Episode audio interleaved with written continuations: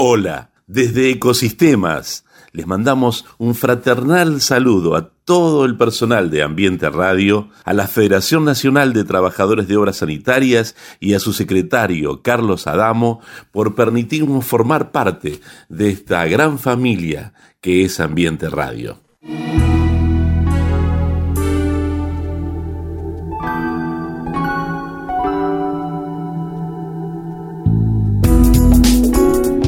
Ecosistemas. Bajo el prisma del poliedro, ¿cómo funciona el mundo de hoy? Cada vez más complejo, más incierto, cambiante, aparentemente caótico, un mundo de todos contra todos o de todos para todos. Ni una cosa ni la otra.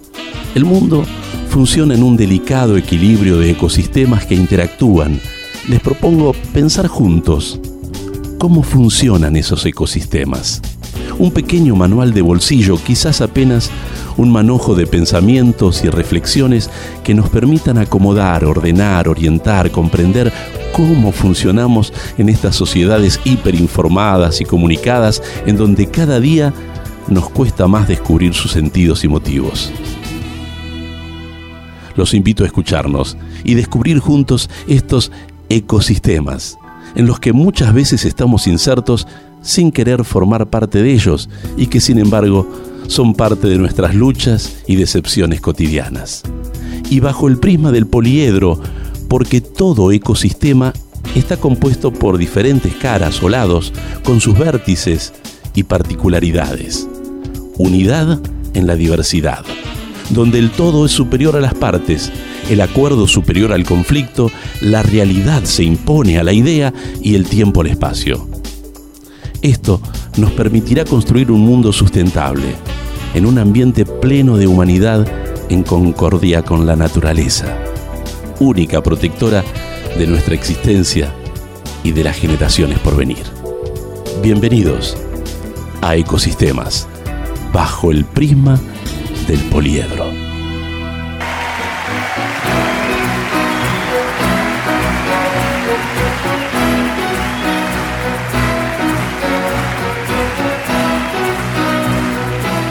De la naturaleza venimos y a la naturaleza vamos.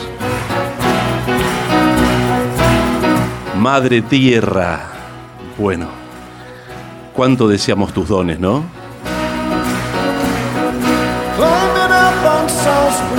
Hoy te propongo que nos metamos en el ecosistema de una de, de los recursos más fuertes que tiene la Argentina, más firmes, y por el cual el invitado ha dicho que nos hemos transformado en la góndola justamente de ese producto en el mundo. El ecosistema de la industria de la soja en ecosistemas. Y como siempre convoco a un amigo para que nos ayude a pensar en voz alta él se trata de un queridísimo compañero de muchas horas de charlas y, de sueños. Javier Preciado Patiño. Javier es nacido en Boedo, es ingeniero agrónomo, recibido de la Universidad de Buenos Aires. Es también del palo porque ha hecho eh, una maestría en periodismo en la Universidad Autónoma de Barcelona, así que conoce de medios y sabe muy bien este, cómo, manejarse con ellos. Además, ha tenido una vasta experiencia como consultor privado, como profesor invitado eh, en la Universidad Austral y también se ha desempeñado como subsecretario de Mercados Agropecuarios en el Ministerio de Agricultura, Ganadería y Pesca de la Nación. Javier, bienvenido a Ecosistemas. Bueno, muchas gracias Luis y bueno, eh, para hablar de, de esto que, como bien lo decís, es un sistema alrededor de un poroto, la soja, una leguminosa, que transformó de alguna manera la economía argentina en los últimos 50 años y que tiene una vigencia absoluta porque hace un mes atrás tuvimos que ir a pedir que por favor la vendan para juntar 8 mil millones de dólares. Sáquenla de los hilos, por favor. Claro, o sea que realmente estamos hablando de algo que aún hoy sigue moviendo el amperímetro. Es un suspiro. Yo estaba leyendo el plan quinquenal del peronismo del 50 y en ese momento la soja no existía. Como, como un producto de, tanta trascendencia como hoy. No, estaba en, la, en los inicios en la Argentina, en el mundo ya existía. De hecho, en la Segunda Guerra Mundial, eh, las raciones de los soldados se hacían con soja. Ah, mirá. Porque era una fuente de proteína eh, durable y económica. Eh, y se produjo en, Europa bastante soja que iba a las latas de las raciones de los soldados. O sea, tenía un conocimiento ya, la soja.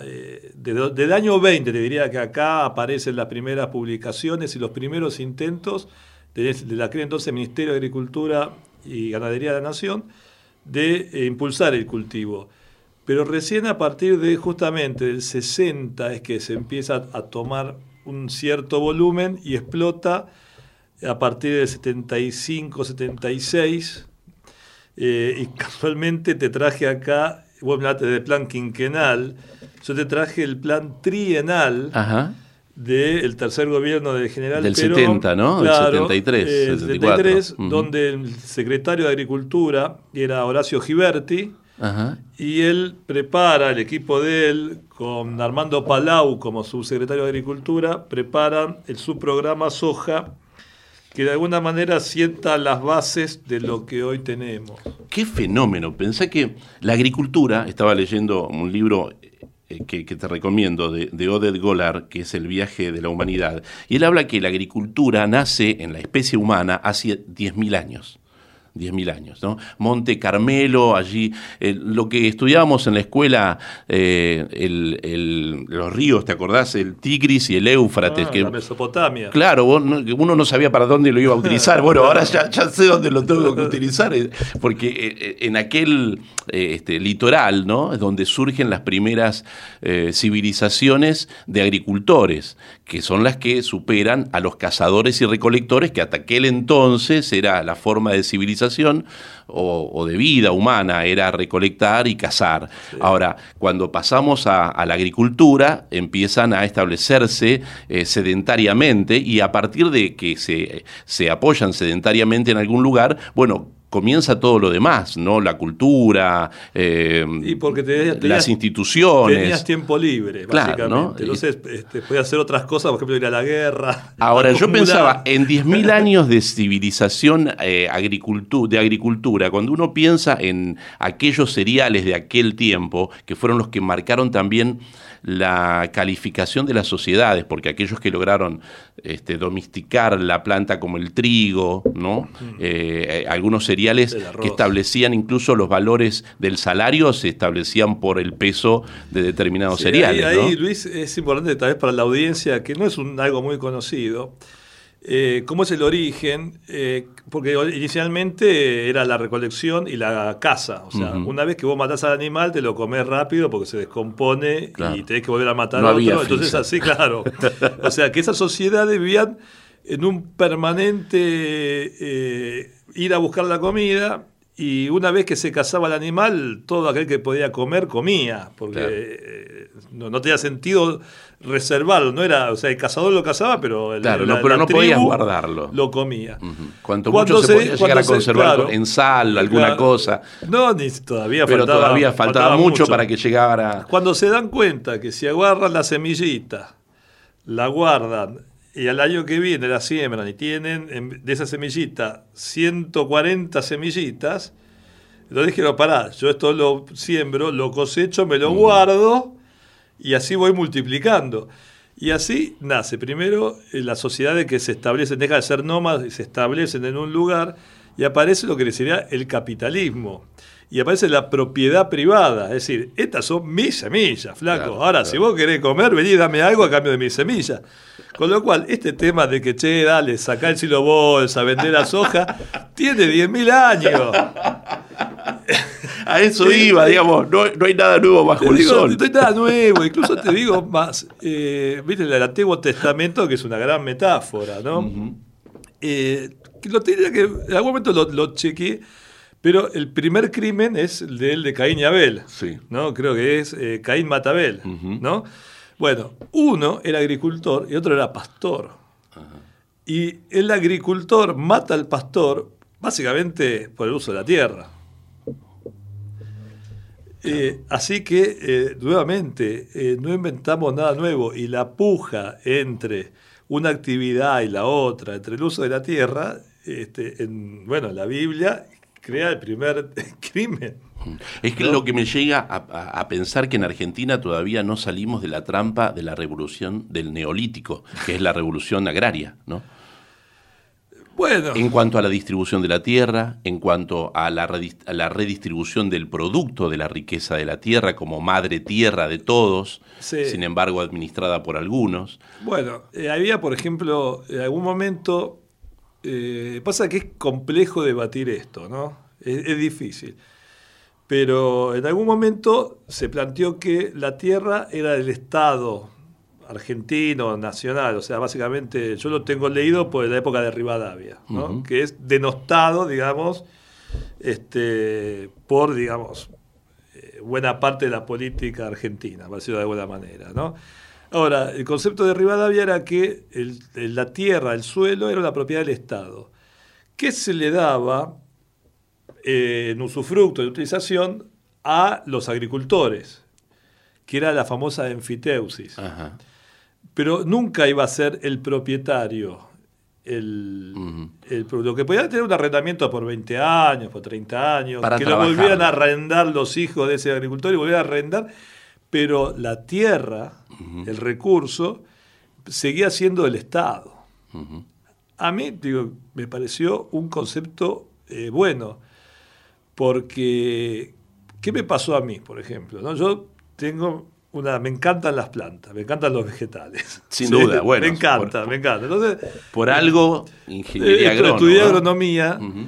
Eh, estudié el año del 84 y me recibí en el 92, vino el título. O sea, tuve ocho años en la facultad. Claro, cuando llego a la facultad de agronomía, ahí me doy cuenta que en realidad la cuestión no era saber sobre la producción, los cultivos, la cuestión era tener, ser hijo de un chacarero, o sea, tener el campo, ser agropecuario. ¿Entendés? Ahora, vos te podés comprar un campo, son muy poco lo que llegan a esa situación. Entonces, eh, hay, digamos, una, eh, por herencia, hay gente, hay una qué sé yo, digamos, una casta, no sé si decir usar esa palabra, que no, es la más linda, eh, pero que son los dueños de la Tierra. Porque se, dio un pedazo de nuestro planeta y dice, bueno, este pedacito es para Luis, este pedacito para Javier, este pedacito para el operador, y chau, se repartió. Entonces vos te quedás afuera.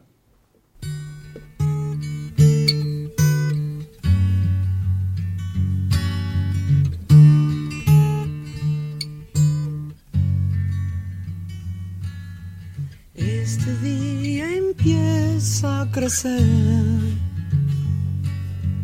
Voy a ver si puedo correr con la mañana silbándome la espalda o mirarme las burbujas.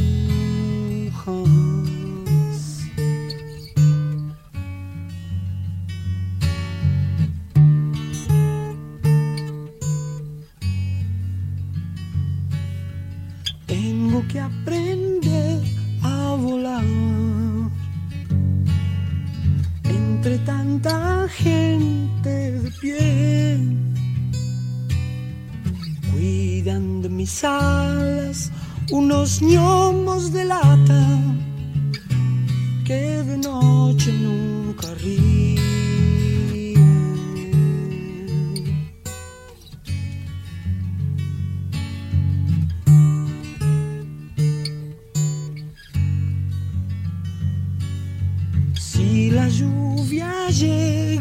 aquí,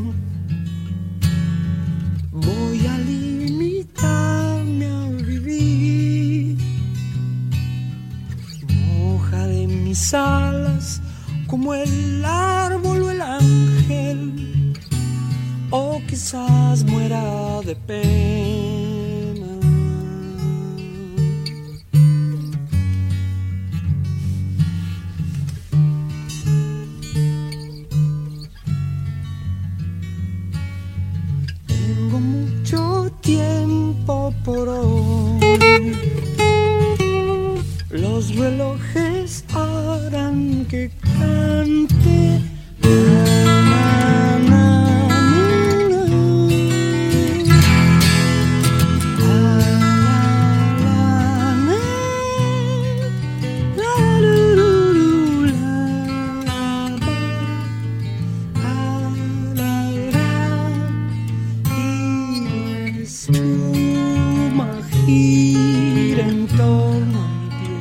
Saben, si no les cuento, ¿no? Que Javier es un excelso guitarrista, además de, de ser agrónomo, ingeniero agrónomo. Así que eh, quería aprovechar este tiempo para poder escuchar al Flaco Espineta, que seguramente será uno de tus. Absolutamente, de lo que es la música, de lo que sea el rock nacional, eh, para mí es el número uno. Bueno, ahí con el Flaco espera, empezábamos entonces con Sí, canción sí, gracias, para, gracias. para todos los días de la vida, Sí.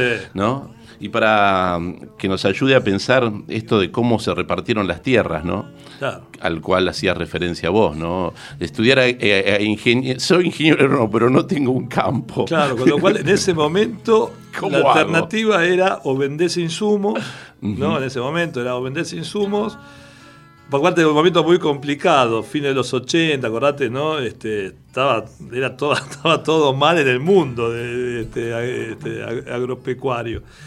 Eh, o vendías insumos, eh, o, o te dedicabas a la docencia, o tratabas de inventar algún emprendimiento medio estrambótico, como los espárragos, los champiñones, eh, alguna de esas cosas, viste, que, a que, tanto que requieren poco espacio, digamos, Claro. ¿no? Lo que pasa es que hoy te digo, o sea, a ver, yo estoy a favor de la propiedad privada, ¿no? De eso, que Ahora, claro. ¿qué cosa Argentina con el reparto de la tierra? Porque fue parte de las campañas al desierto, digamos, la primera campaña de Rosas, después la campaña de Roca, los latifundios, y creo que la estructura jurídica, te lo digo ya desde el lado del abogado, ¿no? Sí. Eh, implicó que la construcción del mismo Código Civil fue una herramienta jurídica para sostener aquella cuestión de hecho que fue que determinadas familias patricias se quedaran con grandes eh, territorios de, de- de tierra, pensando en que nuestro país es rico en lo que puede generar desde su tierra, tanto en lo mm, ganadero como también en la agricultura. Sí, eh, mirá, en realidad, en, yo digo, hay, algunos libros muy buenos que yo leí sobre estas cuestiones. Eh, uno se llama de Jacinto Done, que relata un poco cómo se hace ese reparto de la tierra hacia 1810, 1850, antes, antes de lo de Roca, no llega hasta lo de Roca. En, lo- en los inicios entre ¿viste? la Revolución de Mayo, eh, y poner de 1850, 1860. Eh, y otro libro muy bueno es el de Horacio Giberti, que lo mencionamos al realidad, que es La historia de la ganadería argentina. Yo te puedo asegurar que si vos lees esos dos libros, te das cuenta de que eh, la, la institución del curro estuvo desde el día uno de nuestro país. Ya en el virreinato, por ejemplo. Eh, si viste, vos tenés la cuota Hilton, lo que el ABC, los que exportan la carne, pim pum pan. En el año, eh, o sea, cuando estaba el virreinato y estaba, estaba el adelantado del Río de la Plata, y se encontraron con que había una cantidad de vacas sueltas, ¿no? Sí. Acá, y que eso podía ser negocio, eh, instrumentaron lo que eran las vaquerías. Que era ir, de, te, te autorizaba decir, bueno, andá y matá lo que puedas y quedate. Bueno. Era como un No, corsario, pero de campo. de vacas, ¿no? Eso era una rosca. Este, vos tenías que este, ir a moconear ahí al cabildo con el virrey, che, dame, porque yo soy fulanito, vengo, ah, sí, bueno, para vos sí. Entonces venías vos, Luis, no, no, para vos no hay nada. Ya, o sea, Era como un permiso para poder ir para a ir a matar. O sea, esas vaquerías ya, ya te dan la pauta de eh, que había eh, hijos y entenados, ¿no? ¿Cómo es que se dice? O sea, Sí. había uno que nunca llega, nunca te reciben nada, y otros que porque estaban en la rosca ahí, cerca del virrey del cabildo, recibían esas licencias. Bueno, algo Después- parecido pasa con el mar ahora, ¿no? Bah, Para pescar, o sea, o sea, lo mismo. o sea, eh, es lo mismo. o sea, Los claro, cupos de pesca. está bueno. Eh, y después con el tema de la ley esta de Fiteusis, eh, mirá cómo le encontraron la vuelta. eh, porque también hay que decirlo, ¿no? Este, lo que digamos en el, en el periodo de Rosas, también una gran concentración del manejo de los campos, con los Anchorena, ponele. Ujú. ¿sí? Eso, digamos, la cosa hay que decirla tal como fue. Entonces, eh, y mismo Rosa fue, este, sacó mucho beneficio de eso, ¿por qué? Porque vos te alquilaban este, un campo que era del Estado argentino, ¿no? Y entonces tenía un canon que pagar. Ahora, ese canon lo fijaba una junta, una comisión de este, ganaderos de la zona que decía, bueno, este campo vale tanto, ¿no? Y, con- y esas La comisiones... prehistoria de la sociedad rural, Ah. Claro, claro. Y esa comisión era, decía, che, le damos al, al primo, al cuñado de Luis, viste, que es, este, este es amigo, bueno, démosle, viste, con un canon ridículo. Claro. Que aparte no lo pagaron nunca y que después, cuando terminó la, cayó Rivadavia, todo el proyecto, y se termina la ley de dije, bueno, peito para la vieja, ahora todo esto es nuestro. Y así se fueron consolidando este, apellidos eh, previos a lo, de, a lo de Roca, que son los mismos apellidos que hoy ves en la Cámara de Consignatarios, este, en la crema, digamos, de la ganadería, por lo menos bonaerense. Los tataranietos. Sí, los chondos de todos chondos, estos, mm, ¿viste? claro, ujú. O sea, eh, lamentablemente, eh, si bien tenemos instituciones eh, sólidas, si querés, y está bien pergeniado el, el mapa institucional, esta cuestión de andar cerca, viste, del poder, ¿no? Que antes, ahora decimos lobby, era el cabildeo El cabildeo. andar por ahí rosqueando y sacando alguna ventaja de negocios, por lo menos en nuestro país existió. Sí, sí, claro, sí, sí. Como los mayores Siempre. contribuyentes en los consejos deliberantes, que son los que determinan en algunos municipios Te- que, te- te- cómo te se paga. Nos estamos yendo todo el tema de la soja, No, pero, pero- a mí me impactó mucho también el tema de leer, eh, ya con esta mirada de un tipo de ya grande, adulto, que ya conoce cómo funcionan las cosas, lo que fue la Revolución de Mayo. Y la verdad es que los ganaderos argentinos, desde aquel eh, la representación de los hacendados, viste que siempre habla, lograron lo imposible, que era que el virrey Cisneros autorizara venderla a los británicos. O sea, romper el monopolio, una cosa insólita. Algo que lo habían querido hacer mediante las invasiones inglesas, que no se pudo y que Claro. después se concreta a través de lo que sería la Revolución de Mayo. Claro, ¿no? entonces, ese, eh, no sé, que sería un decreto real, no sé qué instrumento jurídico, había vencido, ponerle el 7, 8, 10 de mayo. Ujú. Y Guayana había que volver a vender únicamente a la corona española. Entonces dijeron, no, che, esto, esto tiene que continuar. ¿Qué, ¿Cómo es esto? De que ahora de- no le puede vender a los ingleses. No, no, bueno, saquemos a Virrey a la mierda. No. Entonces el virrey se apura y le dice, este, ah, bueno, dice a, lo- a lo- a los criollos, este, a, lo- a los hacendarios, dice, bueno, bueno, está bien, vamos a llamar un cabildo abierto, pero yo voy a hacer las invitaciones. Entonces dice, entonces te invita a todos los que eran españoles, a los realistas, Claro. ¿no? Vos, viste, Luisito, Javier, el operador, todo A los que le respondían. a los que a le respondían. ¿Qué hacen los patriotas? ¿no? Habla con Cornelio Saavedra. Le dice, che, mirá, si lo rajamos a este, vos vas a ser el número uno de las fuerzas militares. Lo que sí tenés que hacer algo. Vas a poner a tu gente en cada esquina del cabildo Para determinar para- quién y le entra. vas a pedir la invitación y vos vas a saber que lo va a dejar pasar o no. Entonces los patrones hicieron invitaciones truchas. En vez de invitar a Luisito, a Javier, al operador, invitaron al portero, al de allá de acá, que iban a votar a favor de ellos. Entonces iba el, tipo con la carta posta del virrey Isabel decía, no, vos no podés pasar. Iba el otro con la carta trucha y decía, vos entrás. Y así se hizo la revolución de mayo, ¿viste? Esto es otro país. Seguro que nunca escuchaste esta forma de contar la Revolución de Mayo. Yo desconfío de esta gente.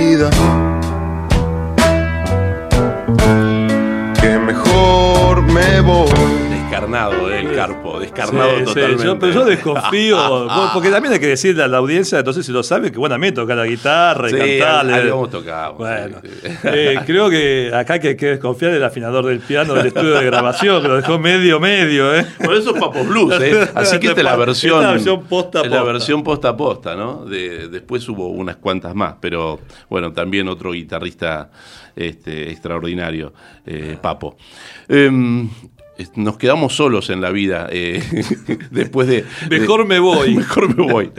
Pero mm, quiero aprovechar estos dos últimos bloques para meternos específicamente en el ecosistema de la soja y que nos puedas ilustrar un poco acerca de cómo se ha transformado este producto en algo esencial para los argentinos. Podríamos decir que este es un programa para los chanchos, ¿no? Porque en verdad es la comida de los chanchos a partir De de, los la cual... pollos, no, no, de, de los pollos. eh, en, la, en la dieta de los animales, incluso de la acuicultura, eh, es una fuente de proteína. Claro, es, digamos, Argentina es una gran exportadora de proteínas. Sí, sí, sí. Eh, lo que pasa que nos hemos quedado con la soja.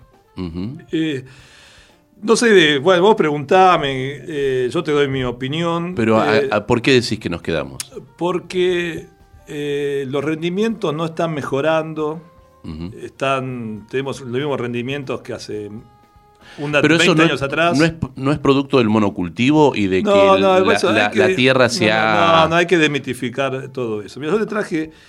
Pasa que daría para un programa de una hora y media hablando solo de esto. Lo vamos a hacer, quédate Este, tranquilo. La, la soja eh, entra en los años 60, ¿no?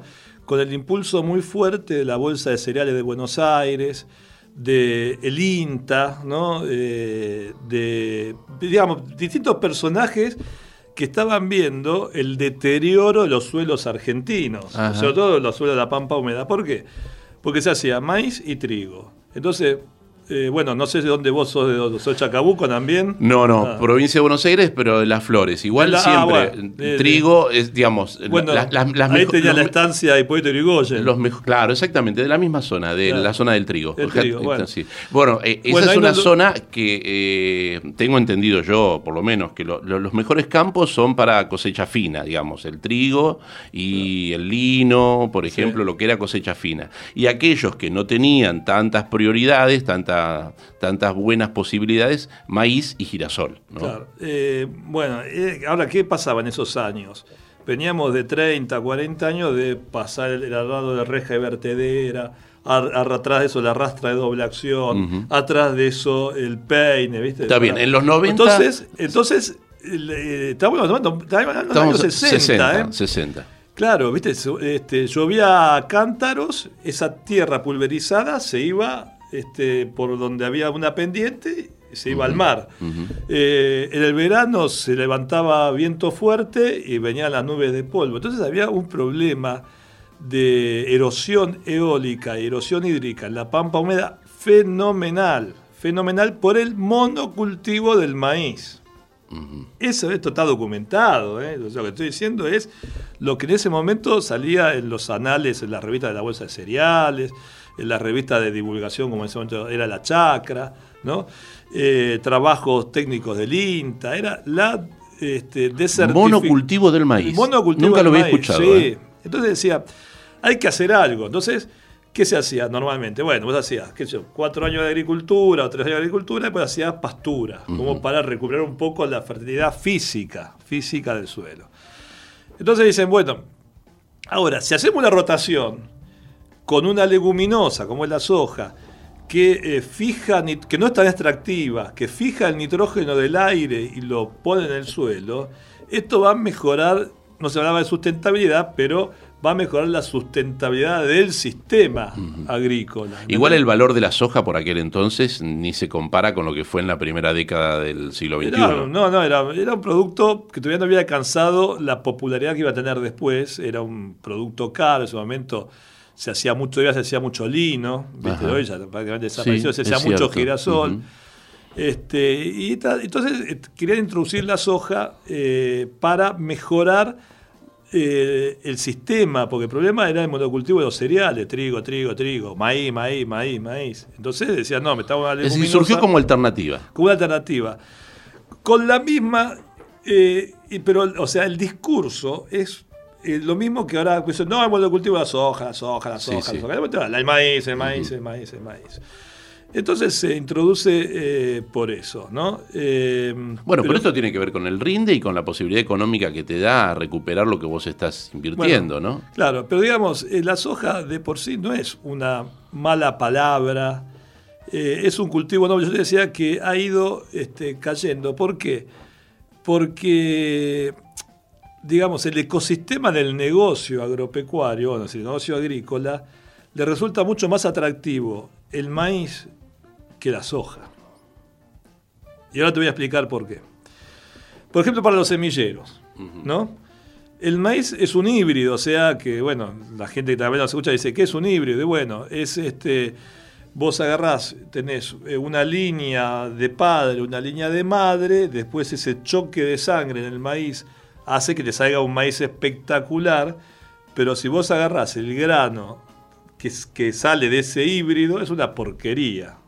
Te sale todo un cultivo de parejo, horrible, que no sirve para nada. Entonces, vos tenés que ir todos los años y comprar tu híbrido. Ajá. Una bolsa para sembrar una hectárea de maíz te puede salir, que yo, no sé, 180 o 200 dólares. Esos son los insumos para poder cultivar. Esa es la semilla. O sea, vos chacarero, vos ahí que ir a comprar vos la la flor. Decís, che, bueno, este año voy a hacer maíz, listo. Eh, dame una bolsa de maíz. ¿Cuánto sale? 200 dólares. Ah, bueno. Che, ¿y cuánto me sale una bolsa de soja o lo que necesito para 60 kilos? Y 45 dólares. Ah, o sea que ponele con la misma guita que yo siembro una hectárea de maíz, podría sembrar cuatro de soja en Ajá, semilla Claro. es mucho más barata. ¿Por qué es tan barata la semilla de soja? Porque vos agarraste, comprás esa bolsa de soja y cuando cosechás te reservás, ¿viste? Como dijimos, se domesticaron Sí, ¿no? sí. hace 10.000 años, vos te que- quedás con unas semillitas, al año siguiente las plantas y volvés a tener el mismo cultivo que vos hiciste. O sea, con lo cual ni siquiera te que volver a comprar. Bien, punto uno. O sea, que en semilla, si yo tengo un semillero, Luis, ponemos un semillero, sí, ¿qué hacemos? ¿Maíz o, que vale 200 dólares la bolsa y, no, y tiene que comprarlo todos los años? ¿O hacemos soja que vale 35 y no nos compra nunca más? No, boludo, hagamos maíz. Claro, claro. Claramente. Ahora, ¿qué pasa con los derechos de esos? de Pará, esa- pará, pará, de- pará, de pará, esas pará, pará, Yo te quiero semillas. decir, pará, Dale, espera un bien, poquito. Yo te quiero hablar de eh, todo el sistema. Entonces, para un semillero, para una compañía global, como podía ser Monsanto, como podía ser Dow, DuPont o la cualquiera, Singenta, era mucho más negocio en la Argentina este, vender eh, maíz que vender soja. Sí, claro, Bien. porque volvés a venderlo todos Se- los años. Claro, exactamente. Segundo punto.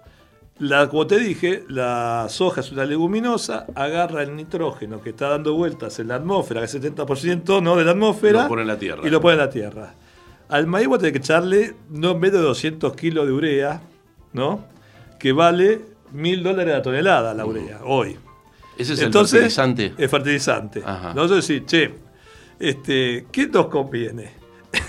Eh, no, ah, eh, ¿Vender urea o le vendemos un sobrecito de inoculante, como si te dijera la levadura, que vale 7 dólares, y ya con eso la soja camina? No, vendamos urea. Claramente, son 7 dólares contra 200, 250 dólares que, que tiene que gastar el productor en fertilizante. Ah, bien. Además, la- un maíz bien hechito te rinde 12.000 kilos, 14.000 kilos, con lo cual hay que ponerle también el fósforo en proporción a ese de esos Al 12.000 rendimiento.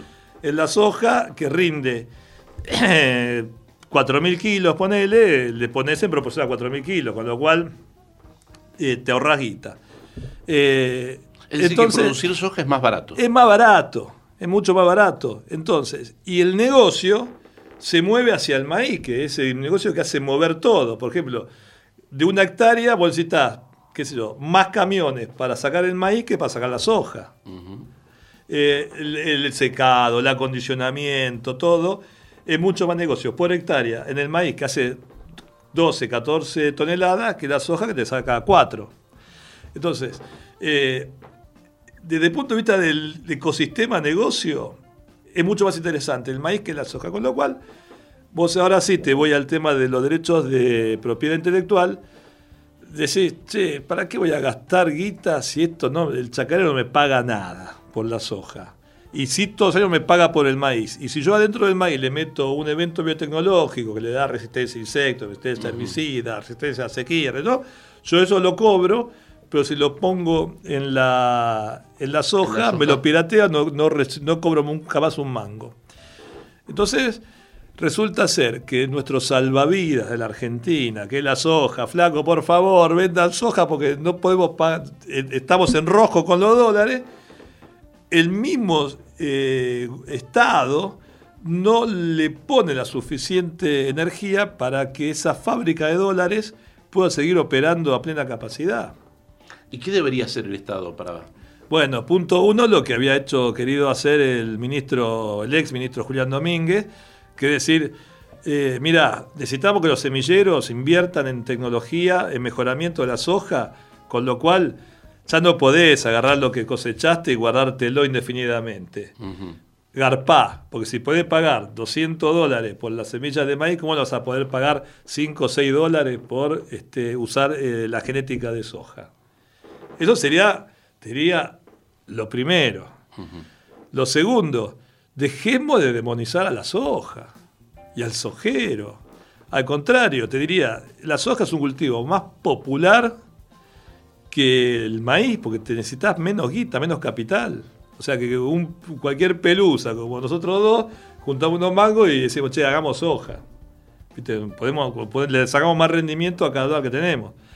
Entonces, yo creo que la política tiene que dejar de demonizar a la soja y mirar que Brasil nos está pasando por arriba, Estados Unidos está pasando por arriba, y hoy por hoy sigue siendo la fábrica de billete verde, la soja, la impresora.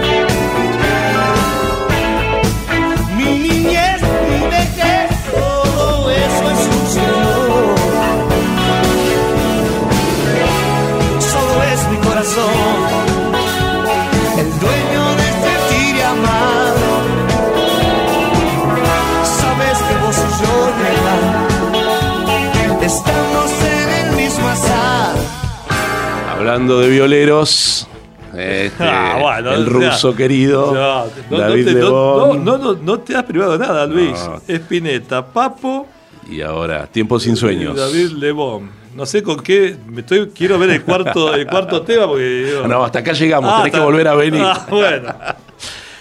Eh, La soja quizás haya sido y, y sea el, el cereal más político, correcto o incorrecto. Desde aquel famosa eh, frase de Cristina del Yuyo eh, en adelante, como vos decís, se le pega por izquierda y por derecha, porque posiblemente haya salvado las papas en algún momento a la Argentina y la deba seguir salvando, porque es el producto con mayor perfil de exportación. Más allá de que nosotros no podemos ponerle el precio, el precio lo ponen en Chicago y, siempre estamos pendientes de si se liquida o no se liquida, si la guardan en los silobolsas o, o este, o, la, o la entregan. Entre medio están las grandes empresas este, eh, cerealeras que son las que las que manejan los puertos y establecen los mecanismos para, para su exportación y para su traslado. Es, es un cereal político. Sí, sí, tal cual. Eh, realmente, si uno se permite soñar, ¿no?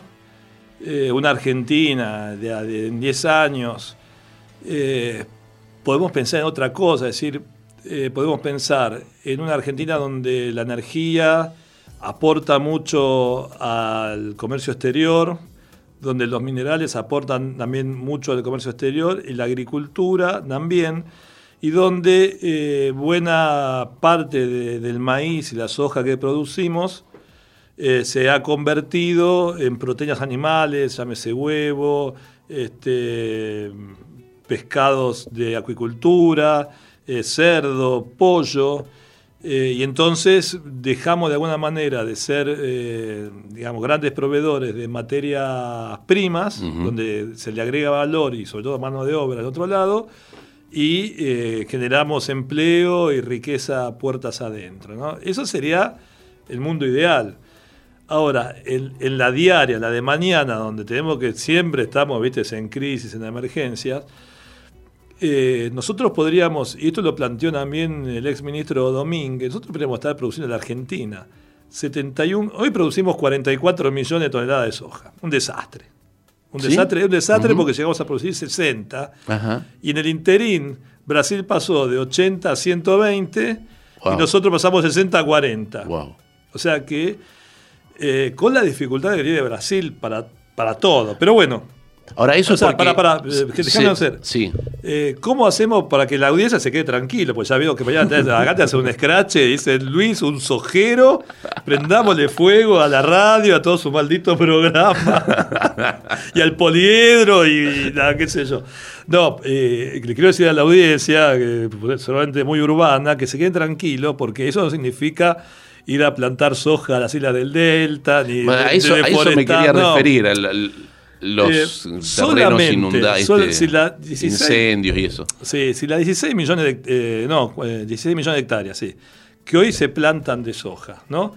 Las plantamos eh, con un criterio de un programa como tenía en su momento Giberti en el 73 y asesoramos al productor eh, para que siembre la variedad correcta, la fertilice en forma adecuada, eh, elija el tipo de cultivar en forma correcta, la, la cuide de, los insectos, lo- la- los hongos, las plagas, ¿no? O sea, que eso se llama cerrar la brecha entre el top que saca 5.000 kilos y el promedio que está en 3.000 kilos, ¿no?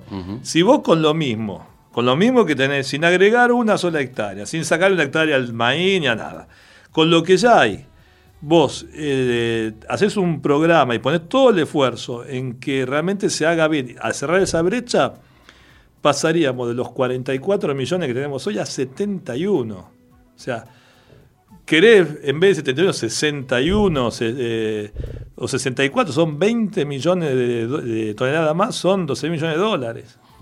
Solamente haciendo bien lo que estamos haciendo. No me contestaste una pregunta. Sí. ¿Estamos en manos de los dueños de las semillas? No, no, no, no, bajo ningún punto de vista. Mira, Es más, eh, la principal semillera de soja en la Argentina es una empresa nacional, que es Don Mario, una empresa familiar, de la familia Bartolomé. ¿Sí? No está ni. Ya no existe más Monsanto, pero no está Bayer, no está Singenta. ¿Por qué no están? Por lo que te decía al principio, porque le resulta más negocio El maíz que la soja. el maíz que la soja, Ajá. o el girasol, o el sorgo. Y eso ha logrado que muchos campos vayan hacia el maíz. Sí, ah, eh, mira, eh, que muchos campos vayan al maíz se debe a que vos le tenés a la soja castigada con un 33% de derecho de exportación, o sea, que del precio internacional, ponele, son 600, Ajá. ponele eh, 200 se quedan, viste, como derecho de exportación, mientras que al maíz vos le aplicás un 12. Mucho menos. Entonces, en el momento en que Macri, porque todos dicen, ah, Macri sacó las retenciones, Macri mentira que sacó las retenciones. Él a la soja, que estaba en 35, la dejó en 30, porque era la que generaba recurso económico. El maíz en ese momento no generaba mucho este, ingreso de derecho de exportación, entonces lo sacó a cero. Claro, una soja de 30 contra un maíz con cero derecho de exportación, vos sacabas la cuenta y decías, no, che, hagamos maíz, nos deja mucho más margen, bruto, económicamente me conviene. Entonces, todo el mundo a sembrar maíz. Y pasamos, ponerle de, qué sé yo, 6 millones de hectáreas de maíz a 10 millones de hectáreas de maíz. Es decir, que tu mirada es que la soja está castigada por la retención y debido a ese alto nivel de la retención es que no se puede o no se elige para seguir produciéndola. Claro, eso, eso frenó el crecimiento. Yo Ahora, digo, si además el que produce la guarda Eh, y pero es que es después no lógico, la- no que- la eh, vende. pero es que es lógico que la guarde, Luis. Escúchame. Vos, eh, eh, o sea, es lógico como cualquier cosa. A ver, es que vos seguramente tenés algún canuto ahí, unos, unos dólares, ¿no? ¿En qué momento lo vas a cambiar? O cuando estás ahorcado, ¿viste? Y ya decís, che, bueno, ya no aguanto más, vendo los dólares a los que dame, ¿cuánto sale? 145, bueno, toma, 145. O lo vendés en el momento de decir, che, este, ahora realmente me, me sirve venderlo porque hago negocio. Y el productor, el productor, primero y principal, el productor agropecuario es el sujeto de nuestra política agropecuaria. ¿Eh? Es un tipo de carne y hueso, un argentino, una argentina, que agarra la platita que tiene, pa, pum, siembra y produce. Desde nuestra mirada de movimentista, peronista, ese tipo es el sujeto de nuestra política. Tenemos que cuidar al productor agropecuario, ¿no? Y el productor agropecuario, como cualquier sujeto económico, ¿no? Eh, cuida lo que su trabajo, el fruto de su trabajo. Entonces, ¿por qué va a salir a vender el tipo una soja o un maíz, lo que sea, de cara a la soja, para que le den 145 pesos por dólar? Sí, está viendo que hay todo un festival financiero, una joda del dólar del contado con líquido, con no sé qué, pum, que vale 300 mangos. Ahora, Javier, ¿vos no pensás que eh, ha sido siempre niño mimado a la vez? Porque siempre el Estado ha invertido en el INTA, ha invertido en, en- en darle capacidad, posibilidades, digamos, siempre ha sido un sujeto eh, mimado. No es que pobre el productor. Perón en el 74, está, viste que hay unos, toda ese, este, todos los discursos y reuniones que tuvo Perón se compraron unos libritos, ¿no? Hay una anécdota cuando recibe a lo, a lo que sería la mesa de enlace, eh, que no sé si es real o no, la inventó porque el viejo era muy creativo, ¿no? Y realmente- entonces decía que en un pueblo había eh, un reloj que cada ocho horas ping, iba cambiando, ¿no? La figura que tenía. Entonces, ¿viste? la primera figura era el abogado. Entonces decía, el abogado, ¿no? Yo soy el que cuido la seguridad jurídica de toda nuestra comunidad. Muy bien, ¿no? Después, viste, pum, daba vuelta y aparecía el político, ¿no? Yo soy el que este, eh, administro el bienestar de la sociedad. Ah, bueno, muy bien, muy bien. Después aparecía el policía, ¿no? Sí. Eh, las otras ocho horas, ¿no? Yo soy el que celo por este, la, La propiedad, la seguridad de todos ustedes. Muy bien. Después aparecía el productor. Y y decía, yo soy el que le paga los sueldos a estos tres. o sea, el productor es el que la pone, Luis. Es el que la pone todo el tiempo. Escúchame, eh, los tipos, si yo te dijera lo que hace falta para sembrar una hectárea, más o menos ponele así, tirar un número, ponele mil dólares, ¿no? Vos te querés alquilar 100 hectáreas, que sos un pelusa con 100 hectáreas, tenés que poner 100 mil dólares. Agarrar, tu departamento, tu casa y ponerla y esperar a ver si llueve, a ver si este, me compra Cargill o Dreyfus, a ver si sale alguna norma que me complica la vida y tengo, ¿viste? Vos ponés 100 hectáreas, no existe 100 hectáreas, ¿no? Le digo en términos no, pero me, da la sensación que es la única actividad económica que no la pueden mudar afuera, porque la tierra la tienen ah, acá. acá, y aparte tenemos productores argentinos, ¿viste? Nosotros tenemos que estar, nosotros tenemos que estar orgullosos de nuestros este, productores, ¿viste? Al margen de que son sujetos económicos y bueno, si pueden, viste, especular, van a especular como todo el mundo. Y van a patalear porque quieren que le saquen los, impuestos. Pero eh, lo que eh, y esto eh, me pongo un poco el, sombrero de la política, yo creo que el peronismo como, como una eh, movimentista, ¿no? Como no es una partida, es un movimiento, no puede prescindir de tener una política clara, cierta, hacia el sector agropecuario, digamos, si querés, pampa húmeda. El que hace las vacas, el que hace el maíz, el trigo, la soja, bla, bla. Y, ese, y esa es política que la tiene que tener, tiene que ser clara, no, puede ser nuestro enemigo, el campo, tiene que estar basada en tres pilares. Necesitamos productores argentinos en, en el suelo argentino que produzcan más, que transformen más, o sea, que le agreguen valor en el origen, ¿sí? y que generen más divisas y además de proveernos a toda nuestra comunidad de 47 millones de argentinos alimentos de buena calidad y en abundancia. Creo que fue para el cierre este, la, mejor, la mejor conclusión. Igualmente me sigue haciendo ruido algo que dice Oded Galor en este libro El viaje de la humanidad. Si esto no es una trampa, en no poder nunca superar aquella revolución neolítica que es la de ser un país agricultor y que no podamos acceder a una verdadera revolución industrial, es decir, a una nueva forma de pensar el mundo más allá de estas condiciones meramente extractivas. Eh, la, agricultura no es extractiva, todo el tiempo está reponiendo, es regenerativa. ¿sí? Pero mira, lo primero, ayer hubo, tuve un encuentro muy lindo donde estaba Remes Lesnikov, el que fue ministro de Economía después de la crisis del 2001.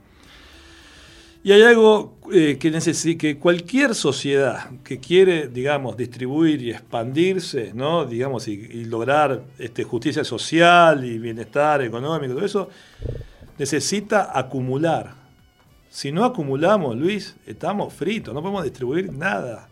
Entonces, tengámonos un poco, tengamos coraje para tomar decisiones que hay que tomar y tengámonos fe nosotros mismos argentinos para que con la energía, con los minerales y con el campo, en los próximos 10 años vamos a acumular y vamos a empezar de una vez por todas a tener una sociedad más justa.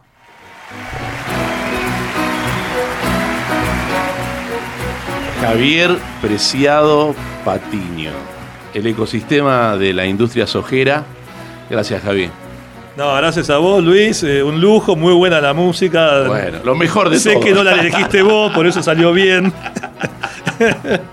y bueno, eh, me encantó, me sentí muy cómodo y siempre a disposición de ustedes para charlar de, de lo que les guste. Sí, por supuesto que vamos a volver a convocarte porque esto no se agota acá, ni mucho menos. Creo que es un punto de partida. El señor Ezequiel Amarillo en la operación técnica, él ahora lo que va a hacer es envolver esto, le pone un moñito así y lo prepara y lo envía como regalo hacia el más El allá, hacia el éter. Eh, por supuesto, mi querida Melina Reboa en la producción, mi nombre Luis del Giovanino, ojalá les haya gustado, con mucho placer, con mucho gusto este ecosistema, nos encontramos en el próximo, chao.